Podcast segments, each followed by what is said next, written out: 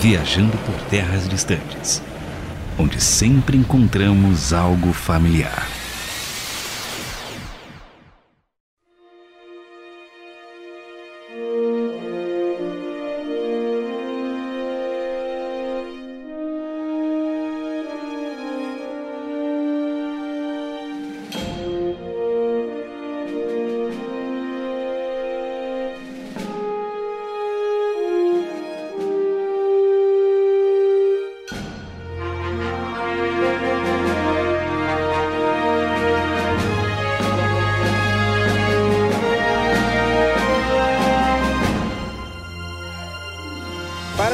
Chegar onde os ouvintes nunca ouviram, eu sou James Parisi para Dodge Charger, pronto para subir na nave do Capitão Toreto pela família. Eu sou Luiz Felipe, falando diretamente para Fantasma, pronto para subir. Eu sou André Castilho para o SS Discovery, pronto para subir. E eu sou Israel Mazakorati e fiquei com o privilégio de subir para a Enterprise. Exatamente, já cumprimentando aqui o Israel, já lhe digo, vida longa e próspera, Israel. Vida longa e próspera. Que hoje nós vamos falar desta franquia que está um tanto esquecida. Nós estávamos comentando isso antes de começar a gravar, que é a Jornada nas Estrelas. Sim, gente, não é só Star Wars. E eu acho que agora isso vai se encaixar em cringe, porque Star Trek é um negócio antigo. Já teve. Vocês têm noção? Três, quatro, cinco remakes? Porque eu já perdi a conta, assim, na realidade. Não, remake, remake é só um, né, que teve. Remake, remake. Remake, mesmo. remake, tá, mas. E nem é, é remake, é universo Não. paralelo. Reboot, a gente tá. Várias versões. Sério, eu não sei, eu perdi a conta, na moral. É, mas você vai apanhar muito dos trackers, ô Ah, vamos, vem, Nossa, manda velho. mensagem aí, eu quero poder responder na próxima.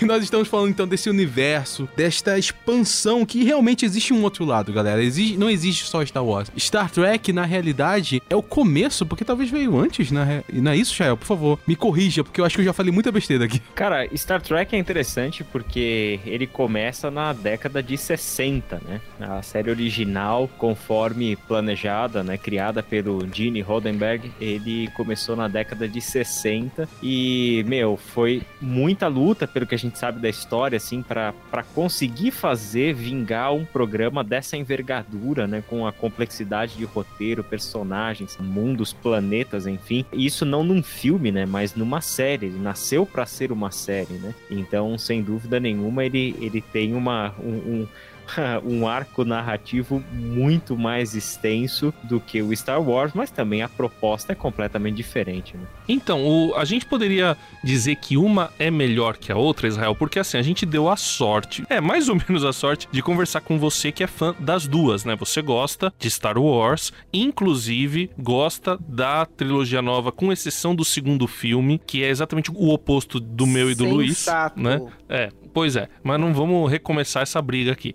Agora, você gosta de Star Wars, mas gosta muito de Star Trek. Então, a gente pode dizer que uma é melhor que a outra. Por exemplo, Star Trek, por ser mais filosófica, por ser mais profunda até, é melhor que Star Wars, que é um pouquinho mais rasa, mais focada na ação e na aventura? Então, é, é- eu acho que você já começou a responder, né? Depende muito da perspectiva. Quais são os parâmetros que a gente vai avaliar, né? De ser melhor ou pior de uma para outra, né? Acho que são, como eu disse, né? São, são duas propostas muito diferentes. Star Wars, né? E me desculpem os fãs de Star Wars, mas é uma narrativa tremendamente simples, básica, né? E apesar de ser muito bem construída, ter as suas viradas muito interessantes, construção ótimas de, de personagens, mas nem se compara com a complexidade do universo do Star Trek, né? Que, que trabalha propositalmente com diversas áreas do conhecimento humano, ficção científica de uma forma bem hard mesmo, mas também dialoga demais com filosofia, com religião, com sociologia, com até mesmo teologia e tudo mais, né? Então tem muita coisa no universo do, do Star Trek que não caberia dentro da proposta mais de ação e etc. do Star Wars, né? Star Trek é é, falando das, das, das séries antigas, né? Que é as novas e os filmes mais novos estão mais próximos do, do- da realidade do Star Wars. Mas é muito mais parado, muito mais diálogo, muito mais, né? Precariedade também, né? Na, na, na forma como trabalharam efeitos especiais dentro daquele contexto e tal. Então, é, são universos e propostas muito diferentes. É difícil você, a grosso modo, dizer essa aqui é melhor que a outra. O... Mas eu. Só uma. Que eu fui pesquisar já, gente. Aqui tô interrompendo. Porque são 14 14 filmes e 12 séries. Então, de episódio aí de série, eu nem vou contar. Dá 12? Dá 12 séries já? 12 séries. Nossa, tudo isso? Você tá contando a série animada. É, cê- cê- você somou aí as, as séries animadas, né? Sim. Ah, tá. É, porque aí eu vou deixar justo, porque o pessoal pode puxar de Star Wars também, mas tem Clone Wars, mas tem... É assim... É, não, mas os filmes têm. E assim, o que é. O, essa questão do universo que é muito legal, né? Porque você tem o. Tudo isso aqui, como você tem um. O Star Trek nesse sentido, eu acho que eles foram muito. O Gene Roddenberry foi muito inteligente quando ele foi dar continuidade pro universo com o Star Trek Next Generation, né? Porque você teve a série original, ela foi cancelada no final da década de 60, mas permaneceu um público muito fiel. E aí começaram os filmes na década de 70. É, teve a série animada na- no começo da década de 70 e depois os filmes. E aí o cara falou: Meu, vamos retomar com série. E no final da década de 80 veio a Next Generation, né? A nova geração. E o que eu achei louco é que ele jogou tipo 100 anos pra frente. E ah, os 70, né? Não sei, alguns anos pra frente, não umas décadas pra frente, né, Israel? E aí depois, e aí as outras também são cada uma em uma época diferente. A, Inter- a Enterprise é antes de tudo. Ela é como se fosse assim a primeira, entendeu? O começo das viagens espaciais. Então, quando começa a conhecer melhor a velocidade de dobra, né? É uma é uma outra pegada. Eu acho muito, muito interessante. E aí, fazendo isso, ele consegue manter um universo mais coeso. Então, é, existe mais coesão no universo do Star Trek do que, na verdade, do que na maioria dos universos expandidos, dos universos compartilhados de franquias que você tem. Eu achei é, essa sacada assim muito legal. E aí, quando foi? Não, vamos fazer um remake? Vamos, mas peraí, é Star Trek. Então tem que explicar o que eles fizeram. Eles fizeram um universo paralelo. Não é simplesmente assim um remake, assim, vamos. Não. Mantém toda a história canônica do, da linha de tempo original e cria uma segunda linha de tempo pra fazer a do J.J. Abrams. E aí você consegue justificar. Não, essa aqui é uma segunda linha do tempo, então tudo vai ser muito diferente. E aí o J.J. Abrams pode brincar à vontade e tal. Faz direito no Star Trek e depois estraga no Star Wars, certo?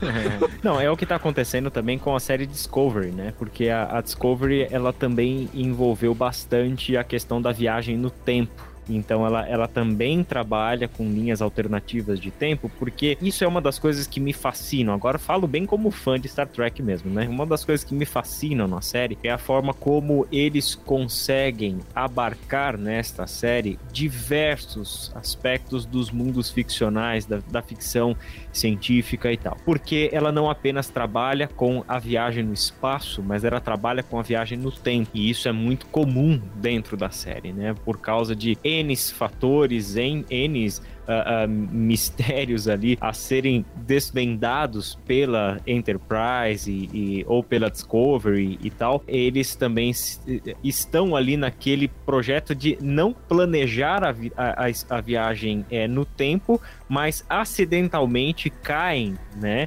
Em, em, em, sei lá, ah, são vários eventos assim, por exemplo, campos de energia ou entram em contato com uma civilização capaz de viajar no tempo, isso os influencia de alguma forma, enfim, mas eles acabam entrando nessas realidades de viagem no tempo também, né? Então isso faz, né, dá essa, essa liberdade aos roteiristas de trabalhar universos criativos, de voltar no passado para tentar alterar alguma coisa do, do passado para evitar uma guerra no futuro. Isso é muito comum, né? É uma temática muito comum dentro de Star Trek e sem dúvida nenhuma dá para os roteiristas essa margem aí, né, de, de trabalhar com universos alternativos usando os mesmos personagens.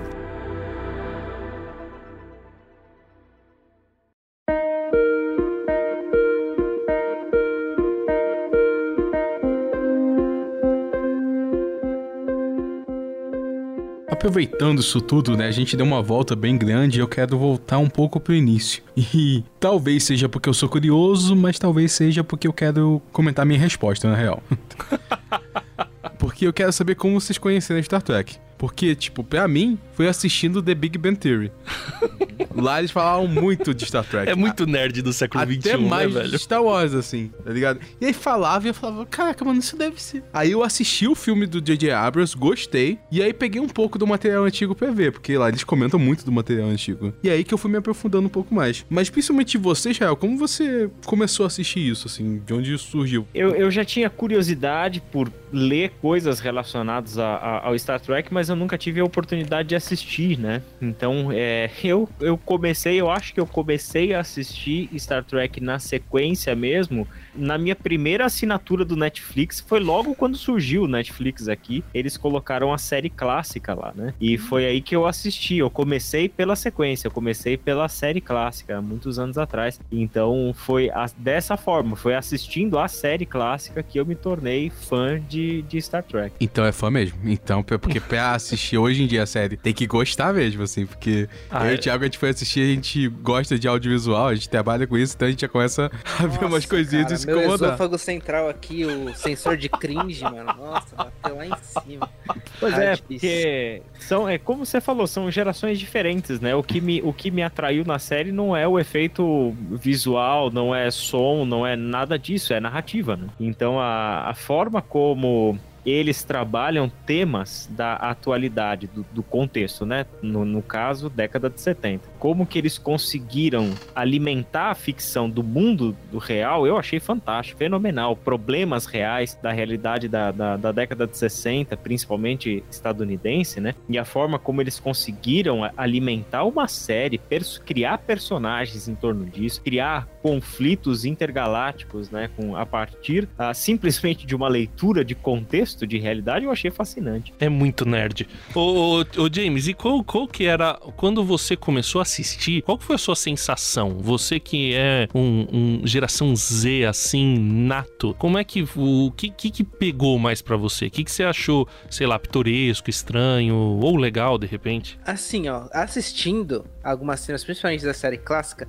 eu estava sorrindo, eu tava pensando, nossa, eu gostei, só que o resto do meu corpo inteiro tava se contorcendo da qualidade audiovisual, mas é, é normal, e eu até gosto de outras séries assim, que inclusive eu acho que são uma cópia, é, não vou chamar de barata, porque eu gosto muito delas, mas uma cópia diferente de Star Trek, que é Stargate e Bibliotecários. Nossa, o que, que tem a ver bibliotecários nem no espaço? Mano, mas é igual, cara. O sistema, a nave é a biblioteca, eles usam um sistema de base, tem que conhecer outros lugares, conversam sobre mitologia contextualizada, teologia, filosofia.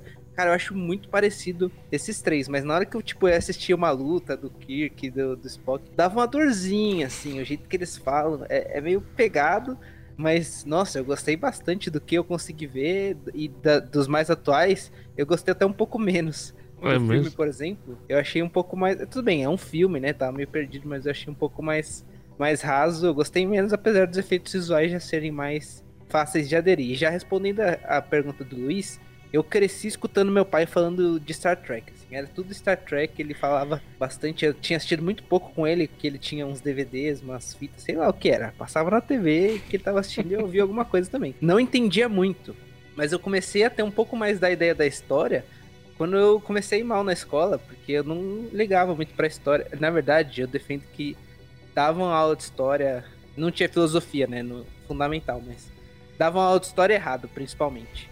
E aí meu pai começou a me ensinar com Star Trek e um pouquinho de Star Wars, porque eu tinha um pouco de dificuldade de entender os personagens de Star Trek. História, Guerra Mundial, essas coisas ele, tipo, transformava em uma história do Star Trek e me contava. Eu comecei a aprender. E aí eu fui ver o primeiro filme e depois voltei pra assistir alguns episódios da série clássica. Mas o que me impressionou mais, e que o Israel já comentou como isso influenciou a ficção da época, cara, quanto mais eu pesquisava, ah, a questão do celular, porta que abre sozinha, e até discussões, é, ah, beijo interracial, união de vários países numa, num- numa estação espacial, né, numa nave.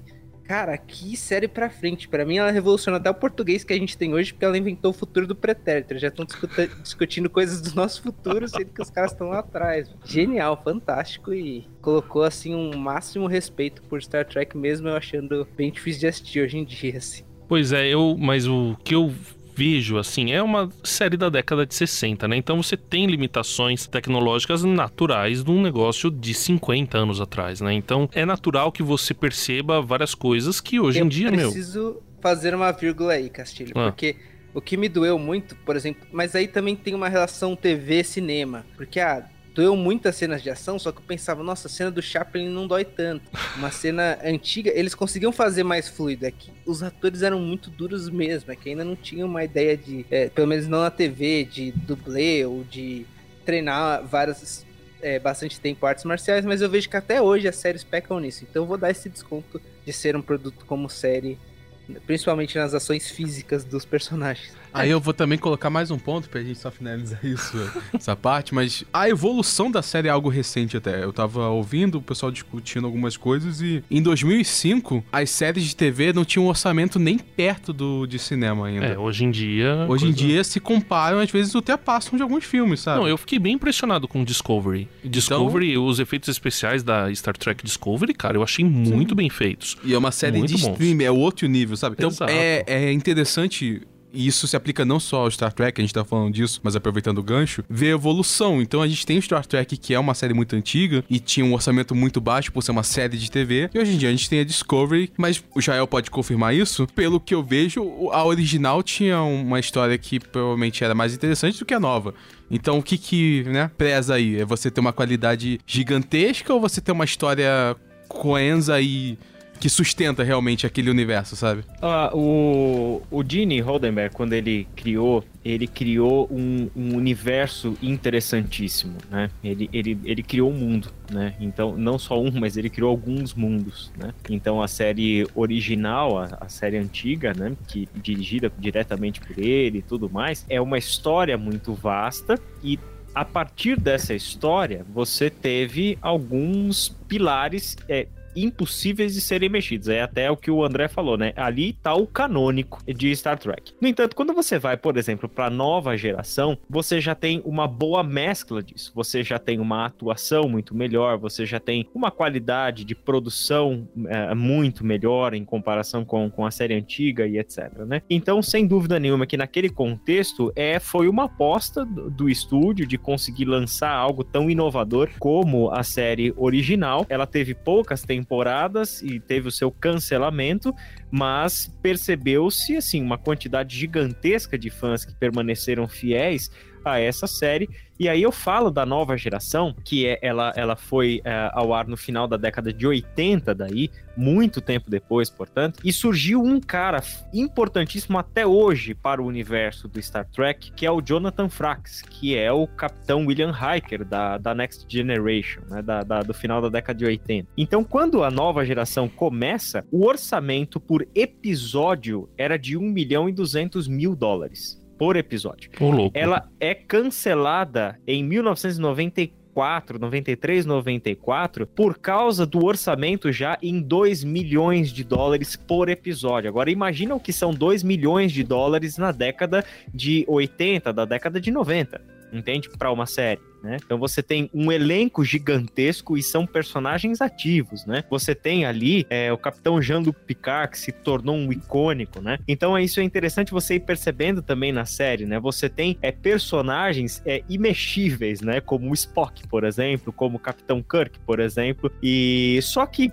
sem dúvida nenhuma que em termos de narrativa, a, a construção do personagem, a própria atuação do ator, o Capitão Jean-Luc Picard da Next Generation é infinitamente melhor em todos os sentidos do que o Capitão Kirk, né? Só que aí gera aquela fidelização ao personagem, né? Ao, ao que foi o Capitão Kirk, etc. Tanto que quando o J.J. Abrams pega pra fazer, eles retomam os personagens do Spock, do Kirk, etc., justamente não pela qualidade da narrativa deles nem nada, mas pela iconicidade que esses personagens tiveram ao longo da série, né? Nova geração é, é infinitamente melhor em termos de roteiro, de efeitos visuais, de atuação e etc., do que a série original. né? Agora, por que que você falou que o esse outro, até esqueci o nome, esse outro capitão aí foi tão importante? Que qual O foi Jonathan? Frakes, ele, ele foi meio que um discípulo do Gene Roddenberry, né? E, e eles atuaram juntos, trabalharam juntos, né, na, na nova geração. E o Jonathan Frakes, ele não só foi ator, ele era o imediato do Capitão Jean-Luc Picard, né?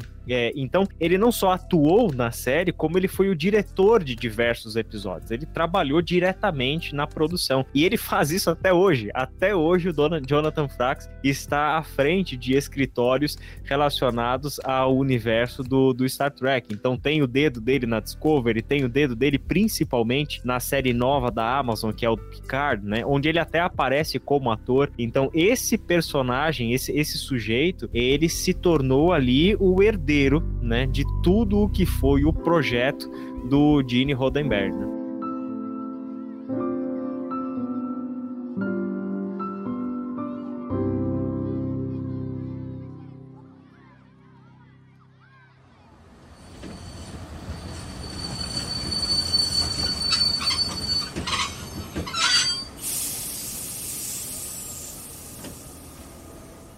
Interrompemos a sua programação para que você possa nos seguir nas redes sociais enquanto você escuta essa parte do podcast que vou falar para você as redes. Instagram, arroba Viajando por Terras Distantes. O nome do podcast, muito fácil. Agora, Twitter, Viajando TD, arroba Viajando TD, TD de tendências, logicamente, ou de terras distantes, para quem acha que é isso. E temos o nosso e-mail, que você pode mandar um artigo científico do porquê você acha que o Star Wars 3 não presta, ou porque ele é o melhor de todos.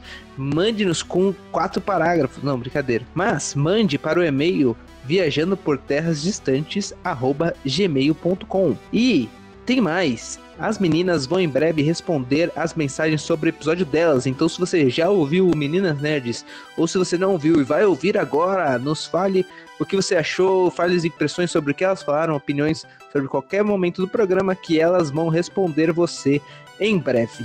Até a próxima!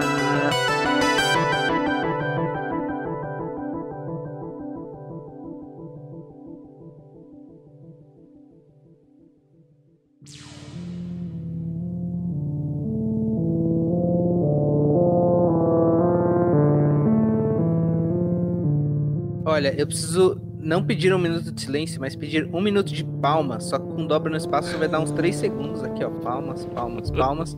Para os roteiristas conseguiram, mano, fazer uma mistureba na época que. Eu chamo de mistureba, mas os caras conseguiam colocar filosofia, sociologia. Tem uma temporada que, de acordo com meu pai, era mitologia grega só transformada em Star Trek, uma temporada a mais que os fãs estavam pedindo muito para os diretores fazerem mais um ano de Star Trek, sei lá, alguma coisa assim.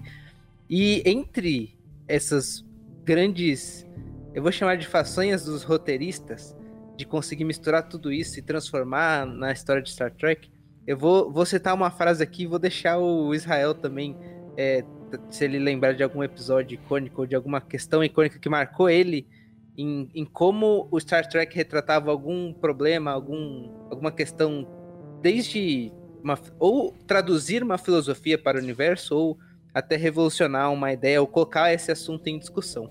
No segundo filme, Na Ira de Khan, o Spock fala o seguinte: as necessidades da maioria superam as necessidades dos poucos, ou de um. E eu não vou nem ler o que está escrito no roteiro, porque é spoiler. e me recuso. Até me lembra um pouco do, mais ou menos, da motivação do Thanos aí. Também lembra de uma mesa cheia de gente pensando, putz, eu tô com fome quero repetir, mas será que o outro comeu? Dá pra colocar muita coisa aí, né? Mas vou, vou deixar o, o, Israel também trazer outros episódios assim. Então, é, essa é uma, uma das falas mais icônicas do, do Spock. A ira de Khan. Khan também foi um personagem muito, muito marcante, ele aparece lá na, na série original aparece em filme, aparece na, na, na nova trilogia do J.J. Abrams. palavras Então ele é um, um, personagem, um vilão icônico também da, da série, né? E Mas um vilão meio é... pop, né? Ele é um vilão meio popular, parece um astro de rock, assim, é uma... Ele é todo é. estiloso, né? É um negócio, assim, bem é. interessante, o é. estilo exatamente. dele, né? É, exatamente, ele, ele, é, ele é meio esquisitão, é. assim, né? Mas o interessante, porque ele é todo, todo machão, todo violento, todo bruto, né? E é um cara movido pelo ódio mesmo, né? Você vê que a motivação dele é o ódio. Mas tem algumas coisas, assim, que eu acho fantásticas. Primeiro, da série original. Vou, vou lembrar algumas, aí depois vocês ficam à vontade para cortar o que vocês quiserem. o episódio é... acabou aqui, tá? Já. Não, tá bom.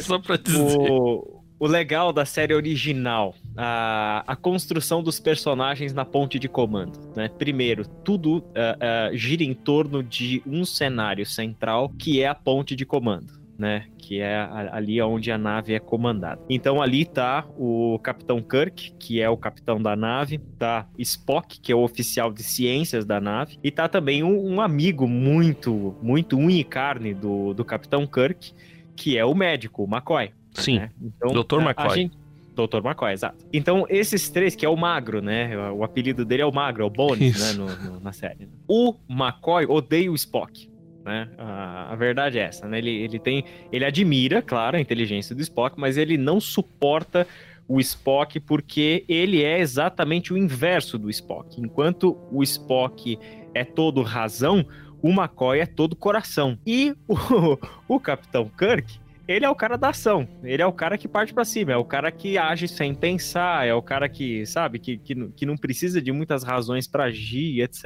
Né? É interessante como que esses três formam a mente humana né? A, a, as emoções e, e a, o ser humano, né? Representado em três personagens, né? Então, o Spock, que não é que ele não tem emoção, mas que aprendeu a suprimir as emoções para dar voz apenas à razão e não agir emocionalmente, né? O McCoy, que é totalmente impulsivo, então ele, ele, é, ele é um ser emocional, né? Todas as, as decisões, o, o que ele tem para dizer, os alertas que ele dá, o ser a favor ou ser contra é sempre baseado na na emoção. E aí você tem o, o Capitão Kirk, que é o cara que age, que é o cara que fica entre os dois. Ele precisa ouvir o Spock, ele precisa ouvir o McCoy, e, e como ele é o capitão, é ele quem, quem tem que tomar uma decisão, né? Então é interessante você pensar isso. E isso tudo acontece onde? Na ponte de comando, né? Então, fazendo uma, uma analogia com a, a visão bíblica de ser humano, a ponte de comando é o coração, né? Então, no coração estão concentrados tudo aquilo que é a emoção emoção, o pensamento, o emocional, o racional, o sentimento que leva a gente para tomar uma decisão. Então acho que essa a construção da série em torno da ponte de comando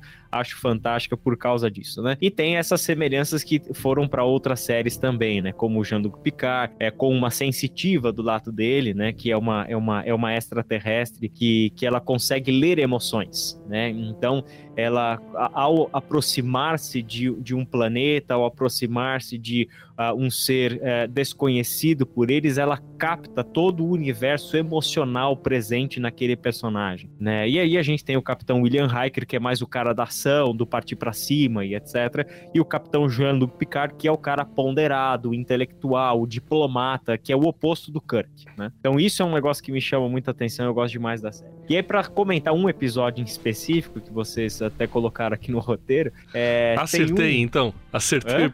porque é um dos episódios que eu mais gosto da série original. Pô, mas você sabe que eu fiquei tentando lembrar desse episódio, eu até não, não, não, não consegui lembrar. Depois você pode lembrar um pouquinho desse episódio, André. Mas assim, deixa eu só falar de um outro que ah. é o Assignment Earth, né? Que é o seguinte: a, a Enterprise, isso é da série original, ela, ela recebe uma, uma missão que inclui aí uma meio que uma viagem no tempo, né? Que é o seguinte: um membro da galáxia da Federação dos Planetas, né?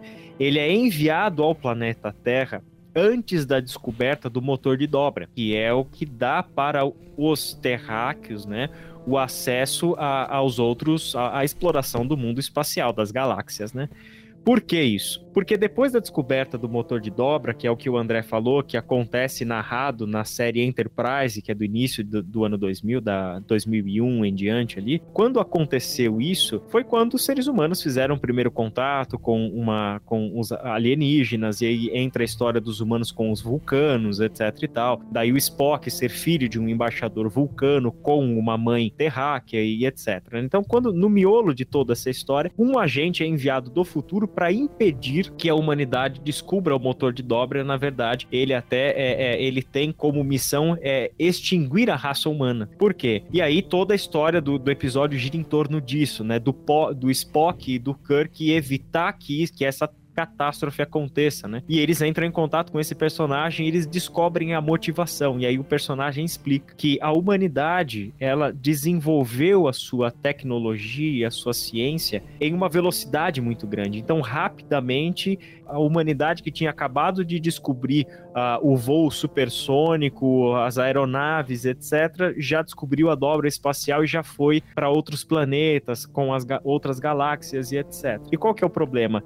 O avanço social da humanidade não avançou na mesma proporção do avanço científico e tecnológico. Isso fez com que a humanidade entrasse em contato com outras civilizações, com outros planetas, outras galáxias, etc., com muita maturidade científico-tecnológica, mas com zero maturidade sociológica. Isso fez com que a Terra se tornasse a catalisadora de inúmeras guerras ao redor de toda, em, em torno de toda a galáxia. Né? Então, para mim, esse episódio é muito marcante, né? Porque consegue olhar para um problema crítico da humanidade, em pleno desabrochar científico-tecnológico da década de 60, do início da década de 70 e assim por diante. E a gente vê este descompasso que para nós permanece até hoje, uma, uma humanidade completamente avançada do ponto de vista científico e tecnológico, mas que ainda precisa discutir coisas elementares como racismo, por exemplo. Então, uh, para mim, esse é um dos pontos fortes assim de um episódio do Star Trek. Cara, nossa, sensacional o que você falou agora, assim, me deu até vontade de assistir mais. E eu pensei numa analogia no mesmo instante que você falou, assim. Nós, obviamente, não estamos nem perto ainda de, né, chegar na dobra espacial e ter esse avanço científico, mas nós tivemos um avanço muito grande da tecnologia, principalmente nos últimos 20, 30 anos, a tecnologia avançou muito. E onde nós chegamos, onde nós não estamos preparados para lidar, é realmente a parte de sociedade, porque se você olha na internet, as pessoas não sabem lidar umas com as outras. É o que você falou, as noções básicas sobre respeito com o outro, você saber lidar com uma outra cultura, saber lidar com uma outra ideia, não existe na internet. Então a gente consegue se comunicar com uma pessoa do outro lado do mundo, mas não consegue respeitar ela, tá ligado? Uhum. Então dá pra fazer uma analogia com hoje em dia muito próxima, mais ou menos. Olha, assim. Se quiser fazer uma analogia com hoje, olha para vacina, né? O, o, de onde sai a possibilidade de vacinas na história da humanidade? É o avanço científico, o avanço tecnológico, o avanço de capacidade de pesquisas, o avanço tecnológico para produção de tudo isso, para vacinação em massa e etc. Né? O que deveria ser para prolongar a vida, evitar mortes é, e etc e tal, se torna um grande problema político-econômico. O que mostra que, de novo, evoluímos muito do ponto de vista científico-tecnológico, mas ainda estamos rastejando do ponto de vista sociológico, antropológico e assim por diante. Tem muito que crescer ainda. Né? Mas o que é interessante no Star Trek, falando do universo como um todo, Israel, e daqui a pouco a gente comenta outro episódio que, que eu gosto, assim, que eu acho legal, eu,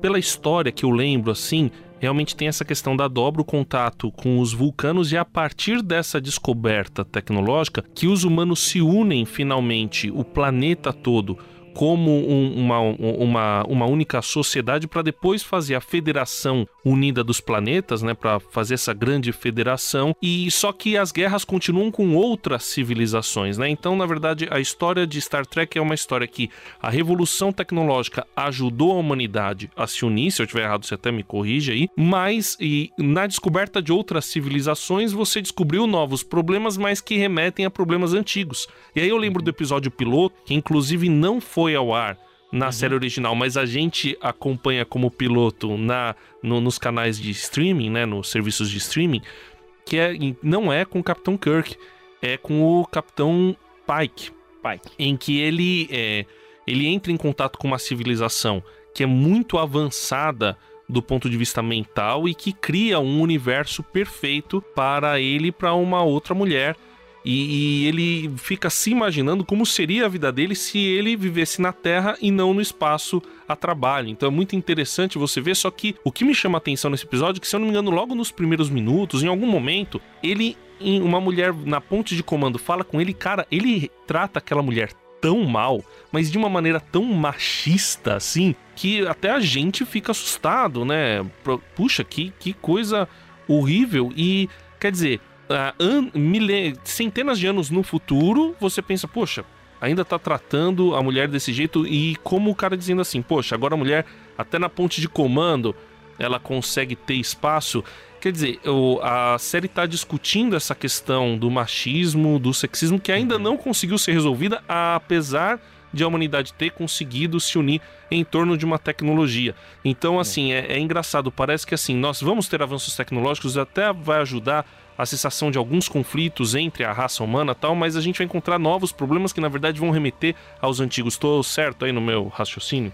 É perfeito, né? O... Tem, tem dois autores que eu gosto muito, que um deles é o, o Ítalo Calvino, e ele tem um livro que é, acho que são seis propostas para o novo milênio, e aí tem um dos das palestras dele, desse livro, que ele fala sobre o mundo escrito e o mundo não escrito. E uma coisa que eu acho fantástica, ele diz o seguinte: o universo ficcional se alimenta do mundo não escrito. O universo escrito, né, que é o universo da ficção, dos mundos que nós criamos, seja a fantasia, seja a ficção científica, enfim, ele se alimenta da realidade, ele se alimenta, né?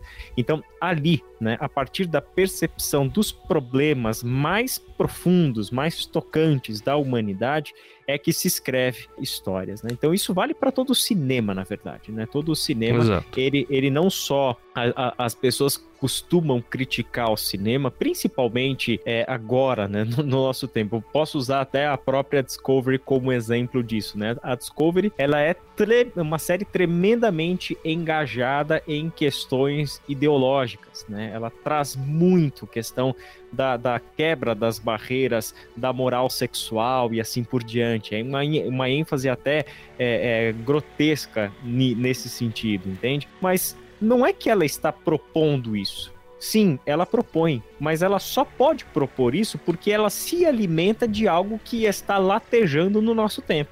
Então, ela reflete, ela né? Na verdade, Exato. ela está refletindo a então, realidade. É, o cinema é em si algo que se retroalimenta da realidade na qual nós estamos vivendo, do seu tempo. Né? Com certeza, então, a arte imita a vida e a vida imita a arte, né? É, mas é aquilo que Aristóteles já tinha falado milênios atrás, né? A, a Aristóteles a que gostou muito da série clássica, inclusive Star Trek, eu ouvi dizer. Foi, sem dúvida nenhuma. O, o, ele dizia que a nada, nada mais é a, a, narrativa, o mitos, né, do que uma representação da ação humana. Então, o que nós temos na, no mitos, que é, significa narrativa, nada mais é do que a ação humana representada. Então, estes problemas são carregados para lá. E você vai encontrar os mesmos problemas, como o André muito bem falou, nos outros mundos. Mas interessante é que a Enterprise, que é a nave basilar da, da, da série, ela é, não é uma nave de, de guerra, embora ela se sirva diversas vezes para defender, para se defender, para atacar e assim por diante. Mas a empreitada dela é a descoberta. Ela está no espaço em uma missão de cinco anos para explorar. E ela leva consigo uma primeira diretriz, que é nunca fazer contato com uma civilização que ainda não tenha tido contato com a outros planetas, outros seres, outras né, formas de vida e assim por diante, né? Para que não haja uma influência né, na, na, naquela civilização, para que ela se desenvolva naturalmente. Então, a primeira diretriz nada mais é do que a não intervenção para que aquela civilização siga o seu curso natural. E sempre, absolutamente sempre, quando a intervenção acontece, algum problema é gerado, alguma catástrofe acontece. E a outra coisa do que o André disse é que você, mesmo acontecendo, porque é dessa forma que termina. Aí eu já vou dar o spoiler. Fala ou não fala? Fala, vai, fala, vai. fala. É dessa não, forma que fala. termina a série Enterprise, né? A série Enterprise ela termina com a formação da United Federation of Planets, né? E ali você tem aquela federação que é uma liga de planetas que trabalha para tentar preservar a paz. O que, que é a United Federation of Planets? A ONU. Nada mais do que a ONU. Né? Então você olha para a, a, formação da ONU, você tem ali isso extrapolado e não é mais Nações Unidas, mas Planetas Unidos, né? Uma federação interplanetária só que você vai ter diversas civilizações que não compactuam com os valores da federação e não vão entrar de jeito nenhum em contato com a federação. No caso da, da série original, eles estão em guerra com os Klingons, né? Que respeitam uma zona neutra, mas se avançarem na zona neutra, eles vão entrar em conflito.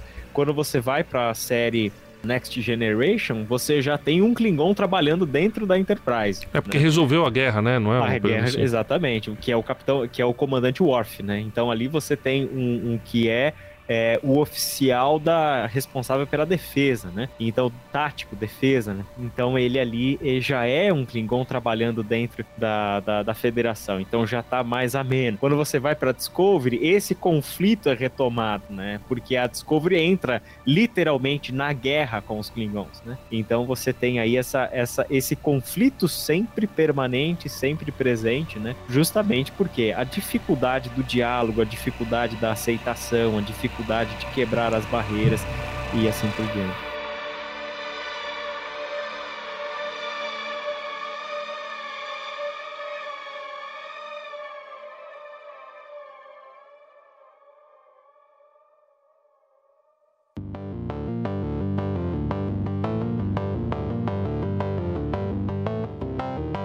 A gente falou muito do macro, né? Mas falando do micro também, que foi até o começo desse papo aí, mais cabeça sobre Star Trek, o episódio é The Man Within, é o da temporada 1, episódio 5 da série original, em que o Capitão Kirk ele se divide em dois. Na verdade, ele, ele vira dois. Um é mais agressivo e o outro é mais passivo. Ele é um, um, é mais preguiçoso, o outro é mais ativo, assim, é, é, é personalidades completamente diferentes. Né, você tá achando até, puxa, é, na verdade, é, é, apareceram duas pessoas diferentes. Tem hora que você acha que o cara mais passivo é o verdadeiro Capitão Kirk, e tem hora que você acha que o agressivo, que seria mal, é o verdadeiro Capitão Kirk, mas a, a conclusão do episódio é que o ser humano é formado pelas duas coisas. O ser humano é, na verdade, ele não vai conseguir subsistir se ele não tiver um equilíbrio dentro de si, que vai ter a parte agressiva e a parte mais passiva, a parte que é um pouco mais preguiçosa, com outra parte que é mais é, ativa, que é mais maníaca. Então, maníaca nesse sentido, né? Da mania, né? De fazer, de agir. E, e aí você percebe que é essa parte muito interessante do, dessa discussão sobre o ser humano que está presente em praticamente todos os episódios. Praticamente todos os episódios têm alguma discussão filosófica ou sociológica ou que envolve o ser, né? E esse episódio para mim é um dos melhores justamente porque ele faz isso daí, né? Vamos dividir o Capitão Kirk em dois, né? Parece que criou um clone, mas na verdade não é que criou um clone, você dividiu a personalidade do Capitão Kirk em dois indivíduos, mas que não vão conseguir subsistir porque é o Capitão Kirk com essas suas contradições que é o indivíduo que consegue prosperar, né, que consegue se tornar um capitão. Então isso que é que consegue tomar as decisões até acertadamente dentro das suas contradições. Por isso que eu acho esse episódio tão interessante. Quer dizer que a Pixar roubou a ideia de divertidamente de Star Trek. Cara, o que, que, que, é aquele negócio lá? Que é o painel de controle, a ponte de comando, velho. É a ponte de comando. É Aliás, de comando, o, o, que que... Vocês mesmos já mencionaram, a quantidade de séries e de filmes que vieram e que constroem alguma coisa a partir de Star Trek é muito grande. A galera nova hoje não tem noção, né? Não, não tem. Do quanto que Star Trek é mãe de tudo que veio aí de viagem espacial, de viagem no tempo e etc. Já tava tudo lá, embrionariamente já tava tudo lá. É, eu quero falar de um episódio que eu não faço ideia de qual seja. E eu não lembro exatamente de todos os detalhes. Mas é, me ficou muito marcado. Eu nem sei se é um episódio ou um filme. Mas é com os personagens. É, não sei se eu posso falar originais, mas é com o Spock. Da série original. Da série original. É com o Spock e o Kirk. E se não me engano, eles voltam no tempo. Pra época que, ele, que a série se passava, né? No, no tempo que ela era é, reproduzida na TV, né? Então, tipo, na década de 70, 80. Então os personagens do Star Trek voltam pra década de 70. 60, né? 60. Não sei, eu não sei porque também eles estavam mais velhos, a série ah, ficou tá, um tempo, tá. né? Então não sei exatamente o tempo ali. E aí, o enredo é mais ou menos assim, que eles precisam buscar uma baleia fêmea para acasalar com uma baleia macho, porque no futuro não entra extinção e isso tá criando toda uma escada de problemas na, na, na, no ecossistema, né? E é isso o episódio, cara. Eles, aí eles aproveitam isso pra lidar, o, pra fazer o Spock e o Kirk lidar com as pessoas no dia a dia, né? No, daquela época, assim. Mas, cara, eu achei genial, porque é um enredo, sabe? Tipo, a gente tem que ir no passado buscar uma baleia. É isso. eu nem sei que episódio é esse, mas eu lembro que ficou muito marcado na minha mente, assim. Né? É, isso era interessante. O, recentemente saiu o filme, acho que é Guerra do Amanhã, no, no Amazon. Sim. Ele trabalha justamente com uma temática muito semelhante, né? É a ideia da viagem no tempo para para impedir que uma guerra aconteça, né? E há um tempo atrás eu estava assistindo um episódio do Loki e eu achei fantástico uh, um dos apocalipses que aconteceram na Terra, que foi quando os pardais foram extintos. eu achei maravilhoso. Falei, cara, brilhante. Por quê? Porque a gente não tem noção, mas é um simples ser tirado do, do, do meio ambiente e que desencadeou problemas no ecossistema que a gente não tem nem noção, né? Aí a gente se lembra de algumas histórias, né? Por exemplo, quando foram parar a, a, os coelhos na Ilha da Madeira e a necessidade que os, que os portugueses tiveram de botar fogo na ilha inteira, né? Por causa da infestação de coelhos na Ilha da Madeira, né? Então, coisas desse tipo, né? E aí a gente não tem noção, às vezes, de. Porque realmente, né? São, olha, é, são problemas de ecologia básicos de ética ambiental e que podem ser trabalhadas na ficção nessas proporções. Isso é maravilhoso, né? Pois é. Eu quero falar só duas coisas antes, que é sim, Loki é muito bom, na verdade, Loki tá sendo ótimo. Na verdade, são quatro coisas. A segunda é que você falou dessa ideia de Portugal, eu lembrei. Não sei se muita gente sabe, mas o pombo não é um bicho do Brasil. Os portugueses trouxeram os pombos pro Brasil. Dom Pedro, Dom João falou: Não, eu quero deixar o Brasil mais bonito. Aí trouxe pombo da Europa. E, e aí fez esse negócio. E aí fez isso Que porque não beleza. tem um, é, não tem a cadeia alimentar não tá aqui, né, do pombo, aí não tem quem um predador natural, é por isso que a gente tem tanto pombo. Isso pra você saber, pra vocês terem mais raiva de português. Não, Falando não, não sobre respeito não de temos, não temos raiva dos portugueses. Um grande abraço pra Renata Teodoro, pro Rubinho Pirola, pro Simão Levi, pra toda essa turma aí. Eu não sei quem eles são, mas tudo bem. É... mas o filme eu descobri que é o filme 4, que é A Volta pra Casa do Star Trek. E, além disso, eu descobri que é dirigido pelo Ne- Leonard Nimoy, que é o Spock, mano. E aí eu fiquei mais surpreso ainda. Ou seja, de novo aconteceu. O Israel já tinha falado de um ator que era diretor. Então acho que isso não era, sabe, exceção. Talvez ocorria bastante na realidade. O Leonardo Limoy, é, para você, Leonardo Limoy, né, na verdade é o nome dele, ele, ele na verdade no começo ele detestava o Spock. Ele chegou a escrever um livro, I Am Not Spock, né? Eu não sou o Spock. Porque ele ficou tão marcado como personagem que, que ele não conseguiu outro trabalho. E aí ele falou assim: Eu não sou Spock. E ele detestou depois, ele se, meio que se conforma tal, né? Não, eu sou o Spock mesmo e pronto, né? E vamos em frente. Mas eh, o que eu acho interessante, sempre tem aquele negócio do ator que imprime alguma coisa no personagem e essa frase que a gente falou no começo, vida longa e próspera, ela é tirada do judaísmo. O Spock, o Leonardo Nimoy, quando ele era mais novo, ele, ele é judeu, né? E aí era, já faleceu. E ele, na sinagoga, ele ficava com o olho aberto enquanto via os rabinos ministrarem a bênção. E pouca gente sabe, o gesto de ministração, ou não sei se é um dos gestos, né? Mas um gesto de ministração da bênção por parte dos rabinos é exatamente o gesto do Spock quando ele fala vida longa e próspera. E faz com as duas mãos porque vira a letra Shin do hebraico, que é a primeira letra da palavra Shalom, que é paz, mas paz no sentido de prosperidade, por isso vida longa e próspera. Então ele tirou esse conceito que ele joga nos vulcanos, de um gesto, né, que ele joga nos vulcanos do judaísmo, né, da religião que ele, que, que era da, a religião da família dele. Então achei muito interessante como que o Star Trek na verdade influenciou um monte de outras coisas, né, influenciou parte tecnológica. O, o Douglas Peck ia participar desse episódio, e mas ele mandou pra gente um negócio aqui que achei muito legal, que a invenção do celular teve foi baseada de certa forma no comunicador do Star Trek e a invenção do MP3, o inventor do MP3 que eu não vou saber falar o nome dele, do, do formato de arquivo, né? Ele admitiu que foi inspirado na série Star Trek. Ele falou que teve a ideia de criar arquivo de áudio digital quando viu o personagem Data, é, que é da nova geração, ouvindo música no computador em um dos episódios da série. Animal, né, cara? Deus abençoe, então. Nossa, maravilha. Graças a Deus a gente teve que ficar cortando fita e colando.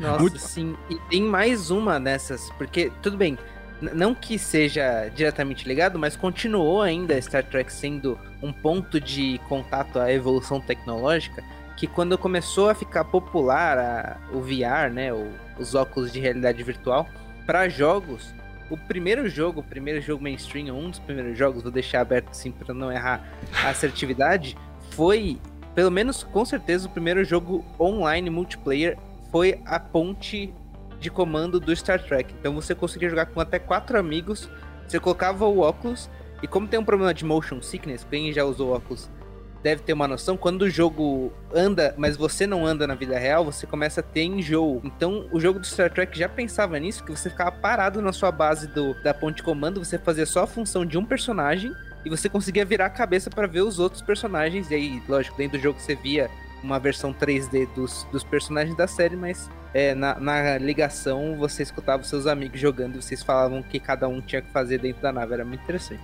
Só uma citação antes de continuar esse assunto, que tem um documentário feito pelo filho do Leonard Nimoy, que é o Adam Nimoy, que é For the Love of Spock, que ele fala mostrando justamente essa questão de a vida do ator relacionada ao Spock, como isso foi acarretando tudo.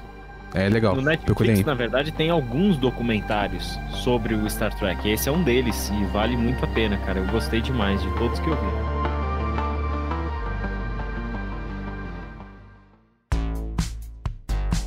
Eu queria só uma pergunta assim, principalmente pro Israel, porque ele é fã dos dois. Israel, J.J. Abrams, qual a sua opinião do que ele fez com Star Trek e o que ele fez com Star Wars? Joguei isso aí correndo. Olha, cara, eu, eu sinceramente, eu não vou, não vou culpá-lo, né? Mas, na verdade é o seguinte, é, o cara teve que produzir uma coisa tentando atrair a atenção de dois públicos. E, e então ele escreve um Star Trek que tá muito mais pra um Star Wars, é uma ação louca, é, é aquela correria, aquele roteiro apressado e etc, né? E que não tem nada a ver com, com, com a série original, né? Então, eu confesso que alguns personagens, inclusive, eu achei que ele lamentou. Primeiro, a, a atuação do Capitão Kirk novo, que é o Chris Pine, né, no, no na, do, J.J. Abrams, é muito boa, né? Eu acho ele muito bom ator. E esse cara conseguiu captar o, o Capitão Kirk, né? Então, gostei demais. Esse é um ponto positivo pro ator e pro personagem mas detestei o que ele fez com a, a Spock e a Uhura, de, de botar um, um, namoro entre eles, é algo que, que quebra o, a, a, a essência do Spock, né? Uh, o Spock não, não, não tem essa necessidade de estar num relacionamento e etc, né? Por ser um vulcano, enfim mas não curti esse romancezinho entre os dois ali para gerar aquele, aquele clima de friend na ponte de comando do, do Star Trek. Pelo amor de Deus, completamente desnecessário, né? Mas oh. tem a ver com, com esse público pro qual ele tá, tá, tá produzindo, né? Ele não pode é, produzir um, um, um filme, né? Principalmente três filmes pensando num público da década de 60, até porque boa parte desse pessoal já morreu, né? Os fãs originais de, de Star Trek. Então eu, eu entendo, né? Embora não aprove, mas eu entendo, né? É. O, o, Ou seja, na verdade, o J.J. Abrams decepcionou tanto fã de Star Trek quanto Star Wars. Eu achei que ele Abrams. tinha feito alguma coisa de bom, mas. Mas sinceramente, eu duvido muito que os caras fazendo um filme sobre Star Trek, pegando algo da série clássica ou da Next Generation, consigam de fato agradar os fãs, porque não tem mais como produzir a coisa do jeito que era produzido lá atrás. O roteiro do cinema mudou, né? Então, você produzir a ponto de agradar mesmo os fãs é muito difícil hoje em dia, né? Acontecer algo assim. É. Eu, eu confesso que da, da, das, dos novos, e é um spin-off, na verdade, eu, eu achei, assim, fabuloso o Hug One, né? Do, do Star Wars. Esse eu achei que realmente um roteiro muito bom, muito bem escrito. Eu achei que isso captou o que tem de bom no universo do, do Star Wars e conseguiu fazer um negócio legal. Mas para mim foi a, foi a exceção, assim, desses novos, sabe? É, tentando atualizar algo né, que, que veio de um, de um cinema mais antigo, de um, de uma escrita de roteiro diferente, de uh, um público diferente, né? Que espera algo diferente do, do cinema, do filme que tá vendo, dos seus personagens, das intrigas e assim por diante. É porque ele fez o certo, né? Na verdade, ele falou assim: eu não vou tentar fazer um Star Wars como o George Lucas faria eu vou fazer uma história dentro do universo Star Wars e vai ser o meu filme. E, e pronto. Agora, o para mim, o grande problema do J.J. Abrams no Star Wars é que ele tentou fazer um Star Wars para chamar de seu. E no Star Trek, na verdade eu não assisti, então nem, nem posso criticar, mas já, já vi que o cara conseguiu a façanha de estragar os dois. Impressionante. Olha só, eu, eu Muito vou ser bom. sincero também que do ponto de vista do entretenimento, é legal, entende? Cara, é aquele filme que você sabe quando você quer assistir alguma coisa. Sim. Pra, chega cansado em casa, ah, vou botar alguma coisa aqui para relaxar. Você bota lá, entendeu? Não tem muita história pra você pensar, não tem muita. É. Tem, tem até umas piadinhas, né? Nem nada. Ah, tem, tem, aquela tal. E tem os conflitos interessantes e tudo mais, mas foi pegar uma história antiga que já era conhecida, entendeu? De, de conflitos Sim. já conhecidos e, e, e, dar uma roupagem moderna. Foi é. basicamente isso. É a mesma coisa, a mesma coisa que Han Solo. Se não fosse o filme do Han Solo, ia ser bom, entendeu? Só que é essa questão. Se for pra fazer, faz um outro filme, gente. Não faz baseado nessa, nessas franquias, não.